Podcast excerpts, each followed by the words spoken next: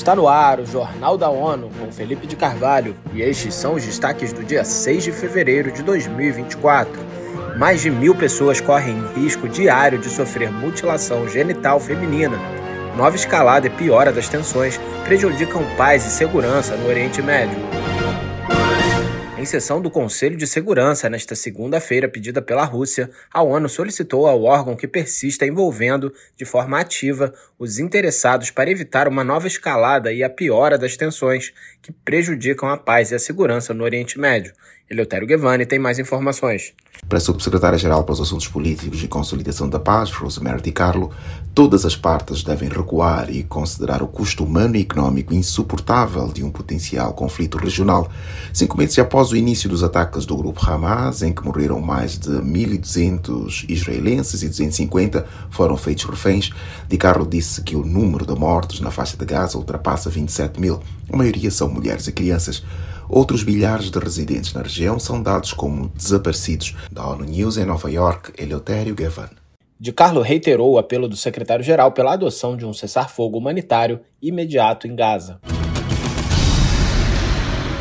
As Nações Unidas marcam o Dia Internacional da Tolerância Zero à Mutilação Genital Feminina, pedindo que os esforços e investimentos sejam redobrados para defender os direitos das mulheres e das meninas e que acelere o fim da prática. Em mensagem sobre a data, assinalada em 6 de fevereiro, o secretário-geral Antônio Guterres diz que a mutilação genital feminina é uma violação flagrante dos direitos humanos, com danos permanentes à saúde física e mental das vítimas.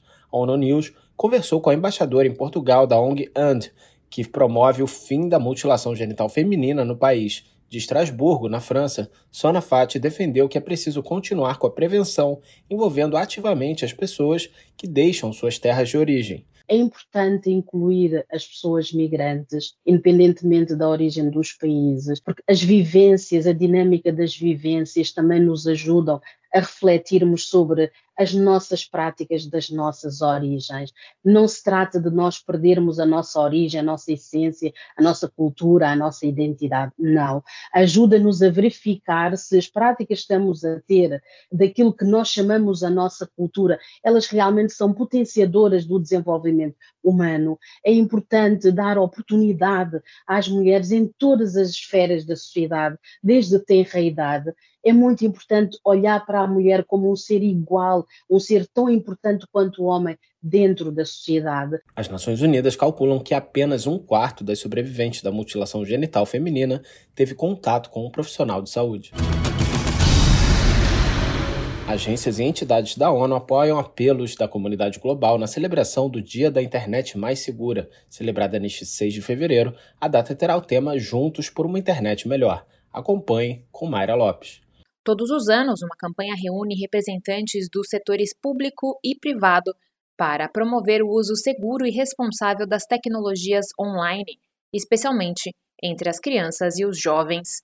Com base na avaliação de ameaças globais 2023 da ONG We Protect Global Alliance, uma especialista independente da ONU destacou os crescentes perigos enfrentados por menores, revelando um aumento de 87% no volume de material de abuso sexual infantil desde 2019. Da ONU News, em Nova York, Mayra Lopes. A relatora concluiu que as manifestações de danos e da exposição do abuso e exploração sexual de crianças online vêm piorando, tanto em termos de escala como de método. Na última sexta-feira, o Brasil assumiu a presidência da Comissão da ONU para a Consolidação da Paz, PBC, no ano de 2024 depois de eleito por aclamação para comandar o órgão que é responsável por apoiar esforços para prevenir conflitos e responder a desafios pós-conflitos, o representante permanente do Brasil na ONU, Sérgio Danese, destacou a visão do país para a construção da paz. O representante afirmou que está cada vez mais evidente que a paz, a segurança e o desenvolvimento são apenas sustentáveis se bem conectados com o devido respeito à justiça ambiental inclusão e igualdade de gênero. Nesse sentido, o embaixador brasileiro destacou a intenção do país de continuar se engajando de forma construtiva com os Estados-membros para promover a contribuição fundamental e distinta dada pelas mulheres à paz duradoura em todo o mundo.